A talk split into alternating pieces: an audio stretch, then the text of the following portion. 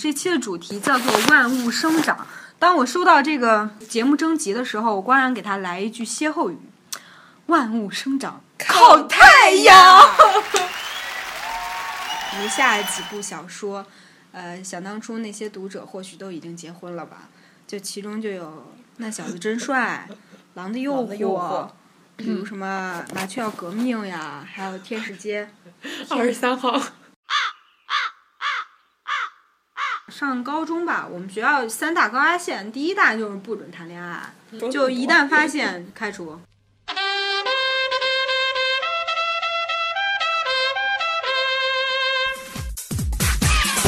天才也性感，宅女也疯狂，三朵奇葩盛开万千智慧。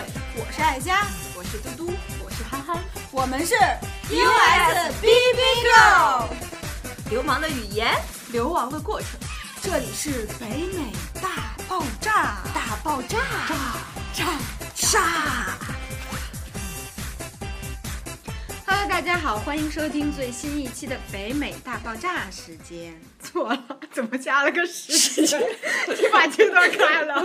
我不卡，我不卡，就这样，再录录三遍了。然后节目的开头呢，就是粉丝福利，现在要点名了啊！最近粉丝自打上次我说了可以跟这个微信订阅号聊天，大家纷纷要在微信订阅号里留言，就导致我经常白天的时候需要带一个充电宝到学校。佳姐还把自己七月份要去新疆的事情 share 出来了，我要是不看订阅号的记录，我都不知道呢。然后这里点几个比较活跃的粉丝吧，一个叫王小彪。啊，我以为是王小波呢。一开始以为她是女生，跟我在这儿聊，说因为听了我们节目，然后他们宿舍也开始录了一期自己的节目，叫做什么“男生宿舍凌晨后”。我还说呢，男生宿舍凌晨后，哎，我觉得我们可以组一个男生女生向前冲啊！男生宿舍凌晨后我要干什么事情？Something will happen。他他们没有发上来说比较隐秘，作为一个一种回忆吧，青春纪念。嗯，然后另外一个应该是只能在被窝里听的事情吧。对，还有一个叫什么骨子里疼的，这是一个高富的同学。这是得有多疼啊！还有一个叫今天和石造，然后分别聊了很多很多，其中有一位比较活跃，就是跟我叫一个名字，他也叫佳佳，然后他的生日呢就是周一的时候，这个节目呢周三我们就相当于做一个迟到的祝福吧，在这里祝你生日快乐。祝你事业顺顺利利。嗯，那个心想事成。好嘞，接下来就是我们那个荔枝平台里社区里的社区里有一个叫曼爷的，唉，头像好欠扁啊！啊，这个略过。他说听了我们上一期那个关于最佳损友的节目呢，非常喜欢。然后有的时候他在生活中也会分不清一些。呃，友情之间的事情吧，所以说听了我们节目深有感触，在这里非常谢谢你的关注。然后呢，还有 一位朋友叫木子 咩，然后他说我听到自己那段了，我懂的。然后我们就想说你懂了，可是我们不懂了。你是那一位？因为我们三个老觉得有似曾相识的感觉，好像好像是我们就是来就是那个叫什么，在节目里提到的朋友啊，或者是同学，我好像我们三个之一某一个是陪过你啊走过一段人生的人。当然，如果是外国的朋友，我们也不介意。不过也有可能，也有可能是人家自己的经历和我们就是我们说中了，人生就是一段火列车。对，如果你要能听到这期节目的话，你可以给我们留言一下，然后我们十分想知道到底你是谁。行，好了，在此呢，我们做一下广告啊。这由于北美大爆炸电台呢最近比较火，然后专门创了百度词条，虽然说这是我们自己就是那个传上去的，你知道百度词条谁都可以编，但是我告诉你，通过率不是百分之百哦，是百分之五十。我第一遍传的时候没让过呢。而且百度词条它很缺失啊，它在娱乐行业里面竟然没有电台这一项。对啊，我们就自己很难过的创了一个其他娱乐节目，这样。那我就就在想那个什么动感幺零幺，什么安徽交通广播九零点八，哦不好意思，当然有可能他们不需要这样宣传啊。所以就是如果有大家想去补充的话，可以帮我们加一加这些百度词条。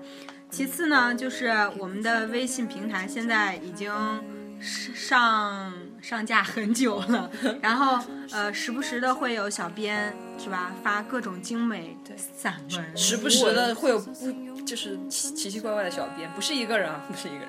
然后那个微信的订阅号嘛，你是其实可以发语音的，没必要天天去打字啊。对，还有那个去提自动回。复，我觉得是打字比较好。对，就是你可以就渐渐的就转到跟主播去私聊，没有关系。然后其次就是微博，我们所有的那些听众福利啊、发奖品什么的，都会在微博里滚动播放。所以，想要福利的朋友们，请关注我们官方微博。对，他们都叫北美大爆炸。耶，其次就是我们这个官方平台荔枝 FM 和苹果 Podcast，就是苹果手机自带的一个紫色的图标的软件，它的名字叫 Podcast。所以你们也可以在那个上面订阅我们的节目，这样会方便一些。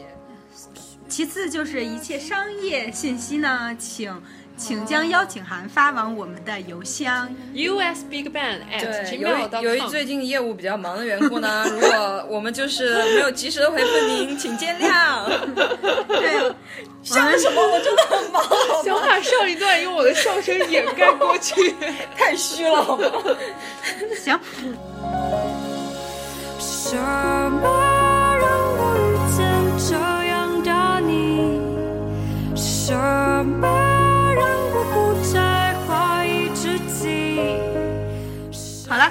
了，这么多，我们今天开始讲自己的主题啊。这期的主题叫做“万物生长”。当我收到这个 这个节目征集的时候，我光然给他来一句歇后语：“万物生长靠太阳。”不要这样，这就是小说里的一句话。嗯。好的，嗯，然后讲一讲这个万物生长，可能大家都知道这个资讯了啊，它就是准备要拍成一个电影，然后由那个韩庚和李冰冰主演，然后范冰范冰冰。我错了，由范冰冰主演，然后导演就瞬间可以想到导演就是李玉，他跟范是李玉刚，嗯，就是那部，就是前两天你打开微博，微博的那个宣传的那个那个顶部的那个图片，都会有一张韩庚跟张靓颖合唱《万物生长》主题曲的那张宣传图。对，就是最近一段时间，大家可能都发现，我们以前看那些青春文学小说，纷纷都改编成电影，嗯，或者电视剧什么是。正常的，因为金庸的小说 已经被拍烂了。然后大家都纷纷转战到别的地方，所以可以去期待一下这部小说到底拍成电影是什么样子。前提呢，说到电影，我们必须要说一下这个小说到底讲了什么。这个小说呢是它其实是《万物生长》三部曲的第二部，然后其实也是我记得我以前说过，特别喜欢王小波，就是那种鼻俗中透透露了城镇教养的。然后冯冯唐也是这种人，就三句不离十，四句不离开黄腔的。然后就很有我的风格，有没有？然后这部小说基本上说的是一群学医的青年，男主是秋水，然后就是与自己的初恋啊，然后现任女友啊，以及一个叫这个这个这个叫柳青的人，怎么我没有办法，我一直都会想到《还珠格格》里的柳青，我对不起你们，就是一些纠结的爱情故事和一些青春的的遗憾和落寞，一些迷茫吧。嗯。对，这个冯唐，他不像就是一些普通的那些作者，往往写青春小说的时候，他有时候会写的比较含蓄，对啊，然后会强东壁东啊。或或者是说用一个什么比较优美的词藻去渲染当时那种感情，但是他就讲的非常非常普通，就就字里行间就透露着那股京京片儿味儿，而且就属于那种特别嘴贫嘴贫的那种人。但是呢，你读完以后，虽然小说不不是很长，然后大概你花个八九个小时就能读完的一部小说，嗯，你读完以后，你你可以去回想起他描述的这些故事，以及他叙事的这种手法，你就会觉得原来小说是可以这样写的。就是一般人我们会觉得小说就是一个最大俗大雅的一个东西，然后你回味起来可能就觉得青春读物嘛，你就看过就过去就得了。但是这这种小说呢，它就属于那种艺术源于生活又高于生活的这种。用用嘟嘟语录来说呢，我觉得这一本小说就是，我记得在可能是在豆瓣上还是哪里看过一个评说，说这是一本浑身都长满小鸡鸡，烟都没法烟的小说。我觉得就是这个味儿。对它这个万物生长呢，就是顶着被人误会、公然阅读、伪装成科普读物的黄色小说压力下，也要在高峰地铁里见缝插针的温习，因为这这种阅读呢，不功利也不为难，就坦荡荡的，一如将进行的进行到下一站，就是好比代表了我们的青春。然后你去回忆，你去回想这些内容，就觉得或许这就是小说的意义，不是说让你就是看了看过就忘的那种感觉，而是在一些故事的时候，一些故事的情节中有能够产生与你自己去青春相关的共鸣。共鸣。对共鸣。说到这个青春文学嘛，前前一阵儿微博上比较火的就是各个图文并茂的那些，是吧？那些博文就写着如如下几部小说，呃，想当初那些读者或许都已经结婚了吧？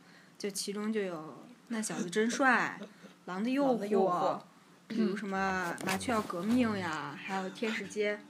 二十三号，嗯，对，等等等等，我不知道，就是，呃，听众朋友们是不是能看过？或许就是我们属于那种九零九零后初，对吧？。对，九零初的老人，然我我们那时候在上初中、上高中啊，应该是只是小小学。哦，我那时候都已经上初中了。哎呀，天哪！老啊，老啊，不堪入目。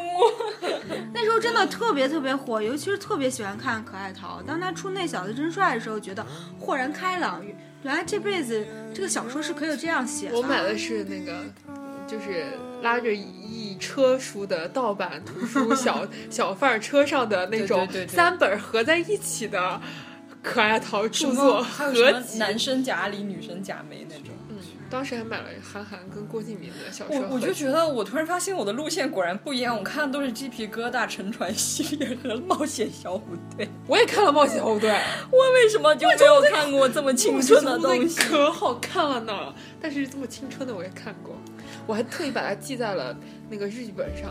我有有一段时间天天看小说，我就把所有那个看过的小说名字记在了日记本上。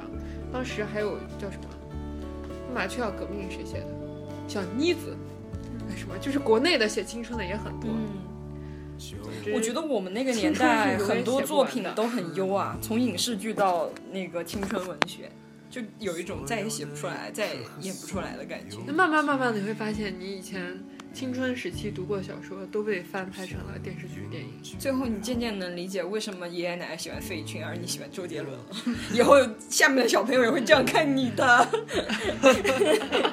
狠狠地吃你，臭臭的，哎呀呀，气气的，哎呀呀，狠狠地。但我觉得还是过去拍的那些电影，相比于现在这些影视剧来说，还是更符合那种小说。就比如那小子真帅，他真的去找了宋承宪，对吧？当时、但宋承宪当时也就只是个那个初出茅庐的演员而已啊。不，当时已经很火很火了，还好吧，当时真的。好多人爱的，好多小女生。哦哦，我错了，就是他演完那个那个蓝色生死恋嘛。我有一个很爱他的同学，现在开始爱 TFBOY 了，看有多老。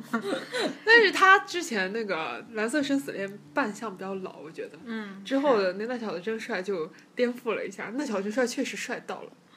然后再再看最近这种 不是招黑啊，就比如什么《何以笙箫默》呀，然后就别讲何以笙箫，还有是那个他的爱，你戳到了。没有没有没有没有戳到，我刚想说他五月五月一号要上映嘛，电影版。对，我是说这个够了没有？还有《匆匆那年》。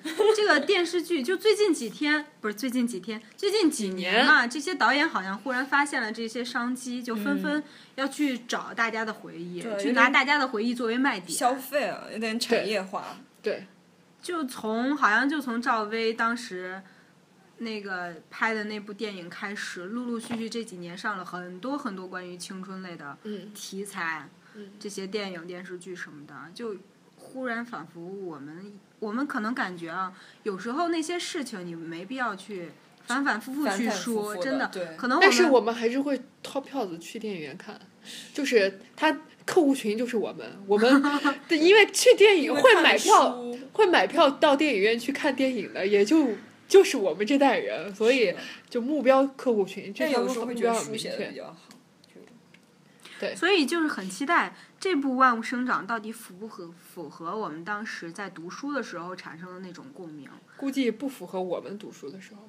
哦，也应该有有产生共鸣的时候我我一，直以为冯唐跟我们年纪差不多，后来发现哦他是七几年出生。他都能跟柴静传其实绯闻好他跟我们吗？是就是哦，他的好友是柴静，他是 Emory 大学就是毕业，其实也是美国留学生狗。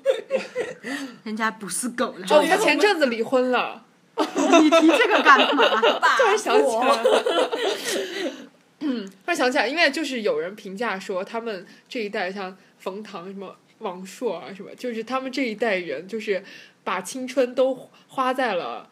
就是无限的，好像也有说论文或者是什么学术上，说他们就是最后都用离婚来证明了他们的青春，就是可能还是有一点缺失的。我觉得他在小说里，我不知道说的是不是原型，但是他说到他说到老婆的时候说，就是我老婆香水过敏，然后我就随便喷一下香水，然后他就会打喷嚏，一天不停，脸肿之类的。也就是说，其实也许父母那一代的，就是婚姻吃鸡毛蒜皮的那些事情，柴米油盐，可是到了我们这一代，就有一些。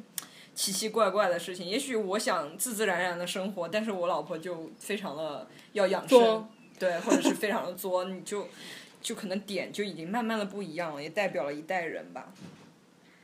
所以就看如果这个七用七零后的眼光去描述他当时的青春那些故事，符不符合我们九零后、零零后或者是八零后这些真正的观影人群心中所想的那种青春往事？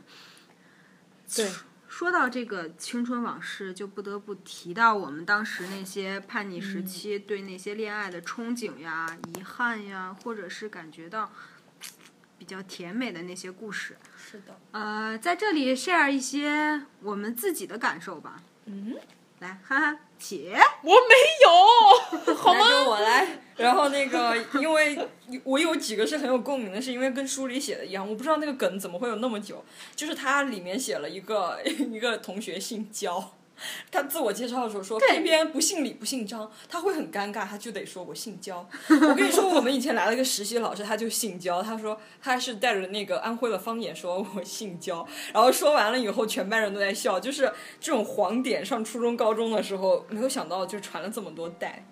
然后还有一些就是，呃，也也是一些黄的东西吧。反正就是上生物课的时候，据说老师提到这个人的名字，所有人都会哈哈大笑之类的。哦我们那时候上初中开始就会，上初中开始就觉得哦，这个男生跟这个女生有点关系，就把他们说合并成什么什么发电站，你知道吗？哦，为什么叫比如？我我叫什么什么家，另外一个男生也叫什么什么家，然后就直接给我们起了一个名，叫什么佳佳佳佳发电站。为什么叫发电站？就是就是两个人可能不是坐在一起，就别人就猜这俩人肯定就互相爱慕，嗯虽然隔着很远，就两个人时不时的这个相互对视一下，就 电力充沛那种感觉。我们我们当时会会有那种。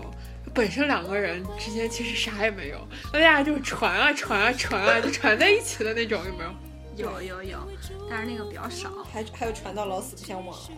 我们我们有传在一起的，然后两个人在一起了，完了之后分了。好吧，上初中也是初中，我觉得那时候因为大家可能刚到那种叛逆期，初二、初三的时候，有人去老师去点名点一个人，底下就一大片就开始咳嗽，就这样。对对对，老师其实心里门儿清了，老师啥都知道老师。居然跟着同学一起起哄。老师特别知道，你知道吗？我们我们初中的时候，我们那个班主任他特别开放的那种，他就是专门把绯闻对象调调成同桌。最后大家都知道了，男生都去找那个老师，老师我想跟谁谁谁坐在一起，那个老师就给你挑。是你真的吗？他有这样做过，除了他还有其他人。对，我们那个老师也是，他改卷子嘛，然后先改完我的分数，然后再改完我绯闻对象的分数，然后默默的说了句：“哎，谁谁谁，你跟完人考的分数一样哎。”然后就接着改，我当时就好想戳死他。老师特别是喜欢，个男男老师，老师觉得好特别喜欢戳这种东西。因为我觉得当时脸红心跳？瞎了。祝福，爱会继续。张单飞的翅膀，背负了历经意义和每个人梦想的心理。现在我只想啊，我还记得我上初中时候，因为终于挨到一次换同桌嘛，然后我喜欢那个男生，然后老师给排到一块儿了，我心里特别特别高兴。可是就另外一个男生就坐我后边，他其实成绩不是特别好，我也不知道他为什么就死磕我一个人，他就我以前同桌，你知道吗？我以前同桌，然后换座位，他换到我后边去了。然后他就下课直接去找班主任，连跟我商量都没商量，就说老师我还要跟跟谁谁谁坐一桌。然后老师是我还他对你有意思，不，我也不知道到底是什么情况啊。然后他就他就老师说，那你一定要接着上向人家学习，你不能去打扰人家了。行，我给你写保证书。然后等我回来的时候就换了一个人，你知道吗？我当时心里可低落了，然后顺手就写起了我人生中第一篇随笔，散文，真的。这背影，现在我都觉得，哇塞，那时候真的文笔好好呀。周自清，写着写着就就成诗了，你知道吗？如果有机会，我可以把这篇你把它铺到串过去啊！你说这个这人天天上课影响我学习，你说对他也有意思不不不，没有，就是就是觉得这应该是老师下的命令，当时就是那种特别乖的孩子，老师说什么就干什么。看出来了，我曾经也是腹。黑了。然后有机会我可以把当时那篇随笔发上来啊，如果是有机会的话。然后其次就讲到那个，再稍微大一点，上高中吧，我们学校三大高压线，第一大就是不准谈恋爱，哦就是一旦第二大谈了，对第二大很严的。第二大就是不准去三网一八，三网一八是哪里？什么不三八一网 三八一，三八一网什么吧？KTV、啊，对，歌厅啊酒，吧、歌不歌厅、网吧，然后游戏厅，然后还有一个什么，还有个什么酒吧、网吧、游戏厅、KTV，呃，反正就是各式各样那些娱乐场场所，对然后我怎么可以说就？一旦发 现开除。他们好严啊！天我跟你说了那次。天哪！天哪！天哪！天哪！天哪！就我们三个人里，应该缺失啊缺失啊最不缺爱了，应该。哦，真的是，真的，你看第一个就是，你看我们那个学校旁边守着就是。呃，一个大公园，然后旁边还守着我们那个母亲河，就各种各种环境特别适合谈恋爱，你知道吗？就硬生生的就把大家逼回去，就逼回去谈恋爱了。不是逼回去学习，对去学习，然后大家可能我们就是上不是，你看什么吧都不能去，只能回去偷偷谈恋爱了。偷谈恋爱的人肯定特别。那只能去贴吧了。没有很少很少，因为一旦发现其中有一方必须要要退学的，那退学，那我要去其他地方上啊。啊，全国就只有我你这一个学校吗？可是对于小孩子或者家长来说，他会觉得我被退过学就是黑历史。真的对于就是他这么乖的人来说，没跟你说过吗？就是我当时我们班那个有一个男生人权呢？人权在哪里？没有，真的，在中国吗？天哪！天哪！当时就是快快高考的时候，发现了那个男生跟女生，他好像是有点什么关系，嗯然后那男生的妈妈就找到学校去了，然后那男生就直接辍学了好久，就马上要高考了，哪个学校？然后就考到你们学校去了，厦大。哦，天哪！他以前是可以考上清华的吗？我不知道，他是我小学同桌，曾经有一阵儿。他自己的妈妈找到学校，对，他，我越来越没有隐私了。我够了我发现今天又爆了我一条。你你才以为你爆了一条，我刚说完才发现我刚说了我大名，你们知道吗？不知道，没听到，没听到。数学卷子那块儿不要听啊。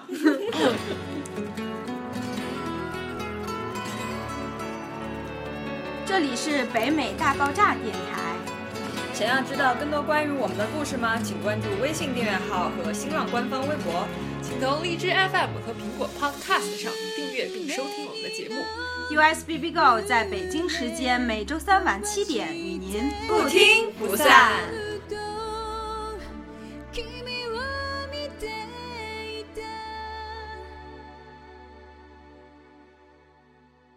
如果大家稍微了解一点，就知道特别有名儿的一个学校叫做河北衡中。衡水中学，对，老师都是陈皮的，就是陈那儿。不，我不是那块儿，但是所有的河北他是听你讲。河北高校，不是高校，就是河北、山东、安徽应该就考高考我们老大省。我们老师回来的。时候说的第一句话是：我一开始我们在学校门口排队的时候，我特意去跑去看了一下那些考上清华北大的那个那个那个那个那个叫什么榜，就是那种那叫什么榜，就贴出来的榜单榜上面对上面都有各个学生的照片，然后然 后那老师说。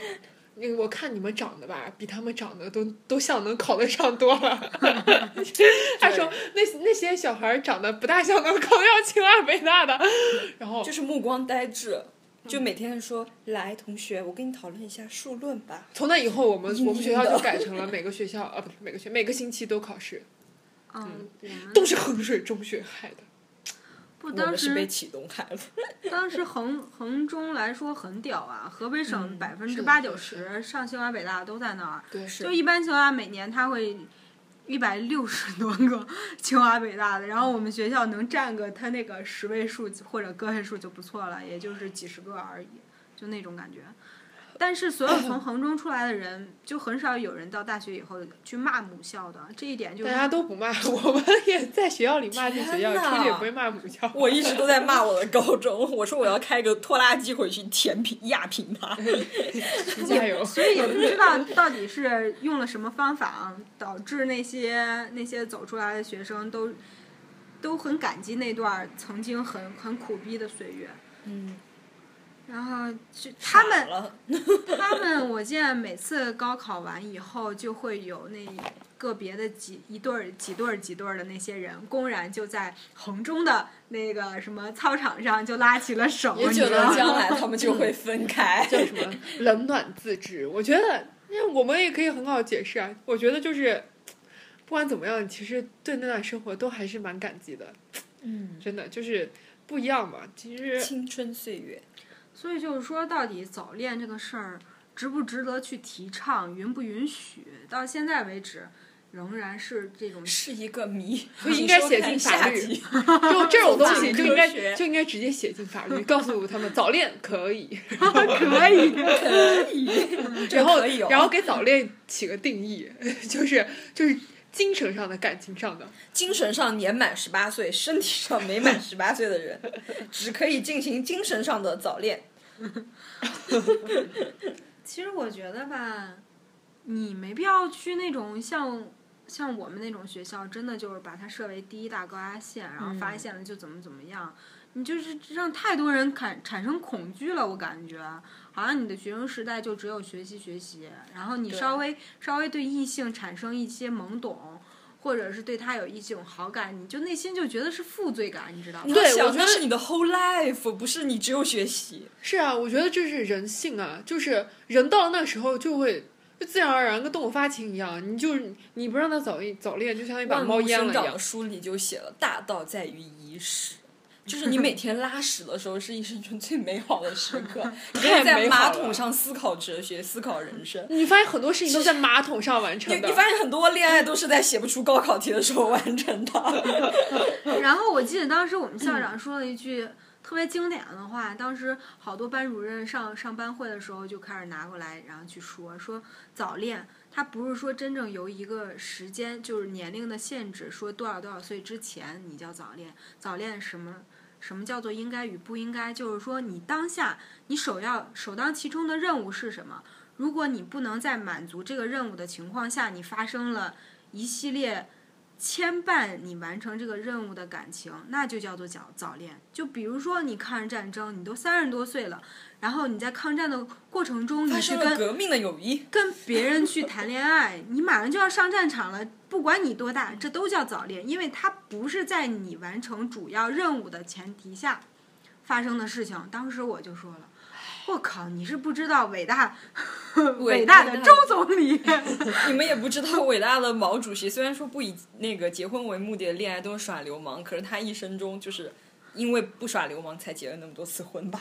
就我我感觉在任何情况下都会产生不一样的感情呀。我觉得就人家感情和革命两不误啊。这感情是没有办法用全理性控制的。我觉得马薇薇姐姐说的很对，最珍贵的就是情不知何时而起，一往而深。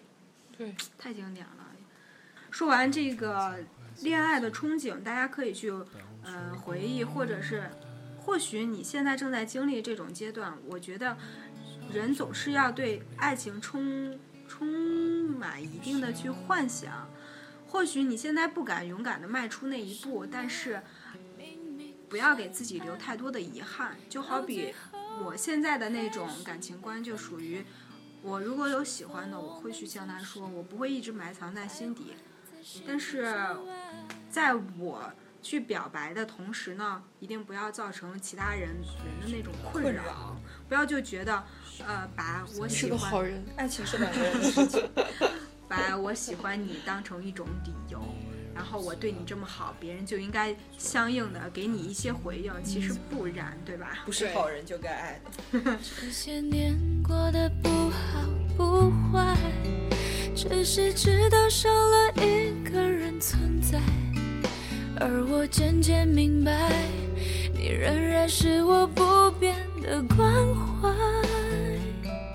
说到这个万物生长，它讲的其实就是青春的一个横横断面儿。嗯，就是在某一个特定时期，我们做过了一些疯狂的事情，留下了一些遗憾和回忆。然后说到这个电影呢，不得不讲到这个李玉导演，好像就是冥冥中这个范冰冰跟李玉导演是绑定在一起的。是的，当年的苹果，不知道大家知不知道？不不知道大家不是 Apple，不是你们的圣六。我突然想起来，我看过，我都忘记了我在哪里看的。这种镜片我在哪里看到的？哎呀，然后这个看镜片了。这个屏幕，对，为什么说禁片啊？它上映了一阵儿以后，然后国家又可能是广电总局还是还是哪个机构就说啊，严禁就发这些禁止制作和播映色情电影的通知，首个违违规处罚的就是苹果。制作人方丽被禁两年，不能参与电影拍摄。最屌的那条龙又说话了，方丽，方丽，所以方丽两年我爱方丽。两年没拍，回来之后就拍了那个观观音山，完了拍了观音山之后拍的那个什么二次曝光。这是一场思次曝光之后是什么？我们要坚持到。今年夏天，啊不，憨憨那个叫什么来着？哎，憨憨，憨憨的那个，后会无期啊！对对对，也是他拍的。就是说，呃，给人感觉李玉在在这个商业操作上很成功。虽然他在选就是他在选片儿的时候有自己特立独行的一种角度，用用其他男导演所不能发掘的那种女性的角度去看待所有的社会现象。你会，如果你仔细去评，就是仔细去体味他拍过的这些电影，会觉得每一个电影都在讲述着不同的一个社会现象。嗯，他用女性的角度去给你或激荡或平缓的描述了一种现象。对他，他感情感情描绘的很细腻。我觉得他很像六六哎，就是像那种系列的电视剧，就是刻画的很写实，但是走的又很低调，又，很但是但是不要忘了，它是它是一个文艺片的，它是个拍文艺片是的，就是其实我不大喜欢看这种，就是就别说就随便抽你，他这种片子你随便抽拿个五分钟出来，我都觉得它特别压抑，就是就是那种叙事手法吧，就是让你觉得就是很那个很抽象。让你觉得心塞，就这两个字。我发现我自己很肤浅。其次就是说，李玉这个这个导演，他在选角的方面也也很有研究。就比如说，他当时拍《苹果》的时候，他从选角开始呢，他就走上了一条艺术片商业运作的道路。他不是说，嗯、他一开始是想打打算找那个两个非职业演员去本色出演那个打工者的角色，就是范冰冰和佟大为的那个角色。